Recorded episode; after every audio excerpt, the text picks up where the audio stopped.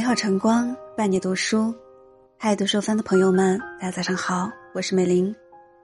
接下来为您分享的文章叫做《独来独往的人其实都很厉害》。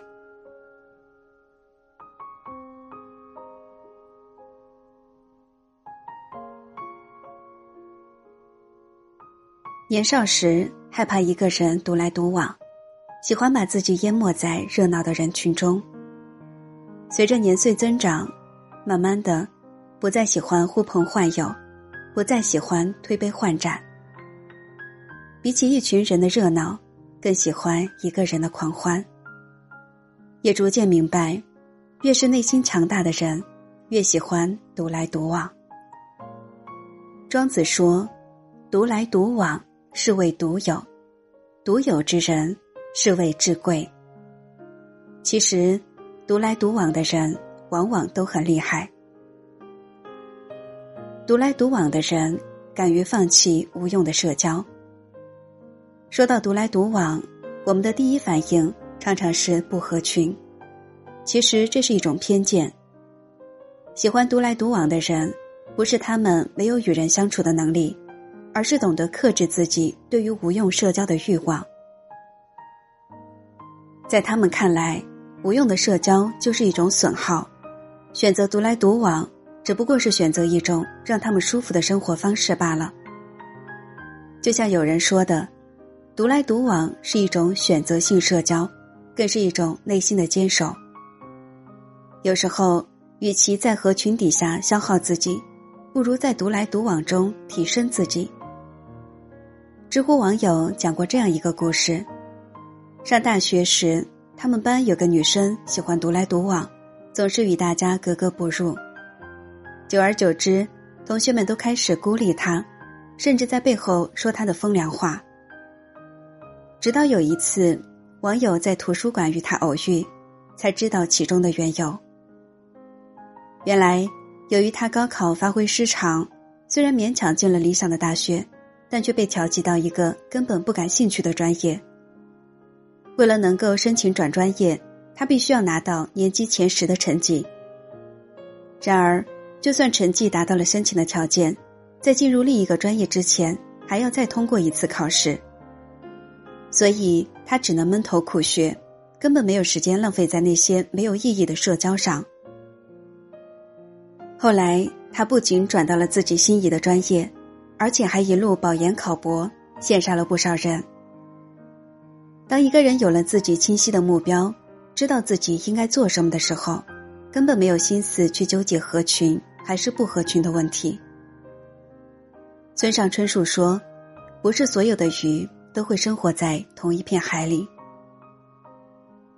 不适合自己的圈子硬挤进去，除了徒增烦恼、浪费时间、彼此尴尬，真的没有多大用处。更何况，一个人的圈子质量如何？”从来都不取决于他参与了多少应酬，而取决于他自身能力的强弱。独来独往并不可怕，可怕的是我们为了合群而合群，从而迷失在那些无用的社交里。独来独往的人坚持做真实的自己。为什么独来独往的人更容易做自己？青年作家刘同说过这样一段话。在我们的人生里，原本就是一个人。一个人时，连哭都不用看人脸色；一个人时，摔倒了，只有你才有资格嘲笑自己。一个人时，放肆大笑，也不会有人骂你神经病。一个人是所有生活，也是全世界。在这个人情的社会，总少不了与人打交道。面对不同的人，我们也就戴上了不同的面具。该哭的时候不能哭，该笑的时候不能笑，面具戴久了就摘不下来了。只有那些习惯独来独往的人，他们才有机会成为真实的自己。因为省去了很多不必要的社交，他们不用曲意逢迎，也不用虚与委蛇，可以在不受别人干扰的情况下，尽情的支配自己的时间，做最真实的自己。朋友王玲大学毕业后参加工作，听从公司安排，他住进了集体宿舍。下班之余，同事们总是喜欢拉着他到处乱逛，特别是周末的时候彻夜狂欢。习惯独来独往的他，并不喜欢这样的群居生活，但是为了不伤害同事之间的感情，他只能选择附和敷衍，甚至有时候硬着头皮加入到他们的狂欢之中。久而久之，他过得越来越不开心，越来越不像自己。为了逃离这种生活，最终他选择搬离公司宿舍，一个人到外面租房。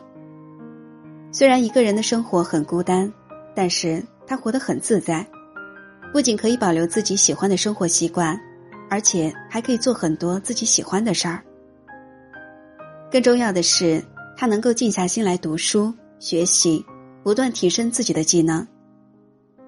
后来，他当上了部门经理，而那些曾经与他在同一个宿舍的同事，还在原先的岗位上浑水摸鱼，得过且过。虽然说人是一种群居动物，没有人能真正活成一座孤岛，但是当随波逐流成为一种习惯时，我们变得平庸也不足为奇了。如果我们能从千丝万缕的社会关系中抽身出来，发现自己，活出自己，这不仅是一种敢于独自面对生活的勇气，更是一种自我绽放的魅力。成长本就是一个人的事情，忠于自己的内心而活，才是最好的修行。独来独往的人享受独处，但并不孤独。从小到大，别人都在教我们如何与人相处。却很少有人教我们如何独处。周国平说：“独处是灵魂生长的必要空间，学会独处，就是学会如何让自己安住于当下。”在这个抱团取暖的时代，独来独往的人显然比我们多了更多独处的机会。拥有独处能力的人，也就拥有了对抗孤独的力量。二零一二年，建筑学家王树。获得了世界建筑界的最高荣誉布里兹克奖。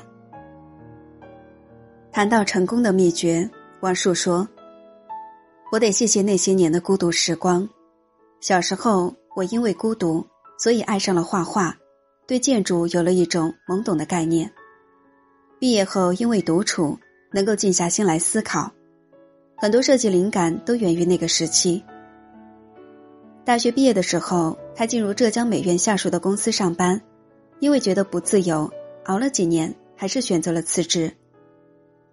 在接下来的十年里，当他周围的那些建筑师们都成了巨富，他却像归隐了一样，整天泡在工地上，和工匠们一起从事体力劳动，闲暇时间就在西湖边晃荡、喝茶、看书。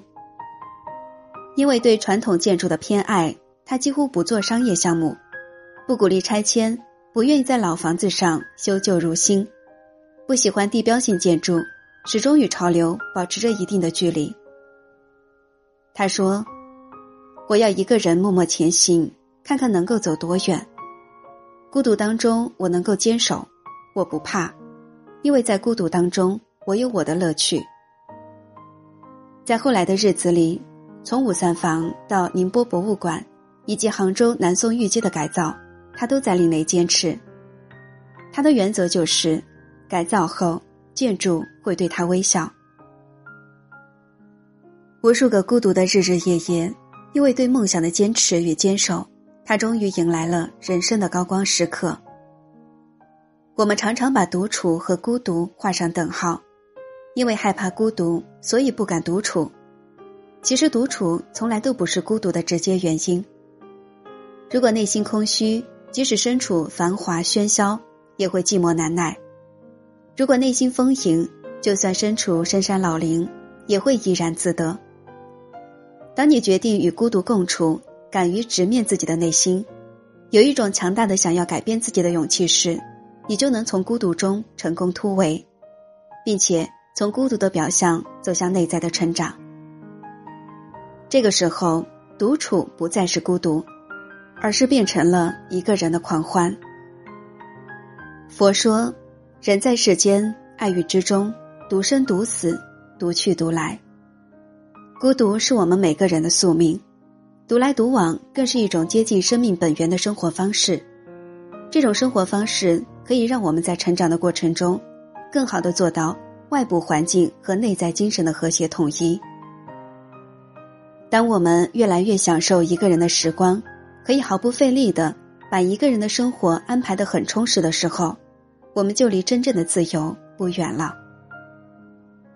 愿我们每个人。都能在有限的生命里，多把一些时间留给自己，不负岁月，不负韶华，不负自己。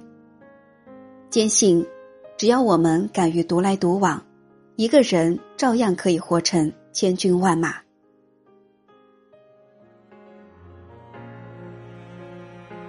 以上就是今天为您分享的文章，如果您喜欢，可以在下方点赞看或转发到朋友圈。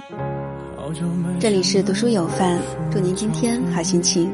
细心装扮着白色衬衫的袖口是你送的，尽量表现着像不在意的，平凡暴露了自欺欺人者。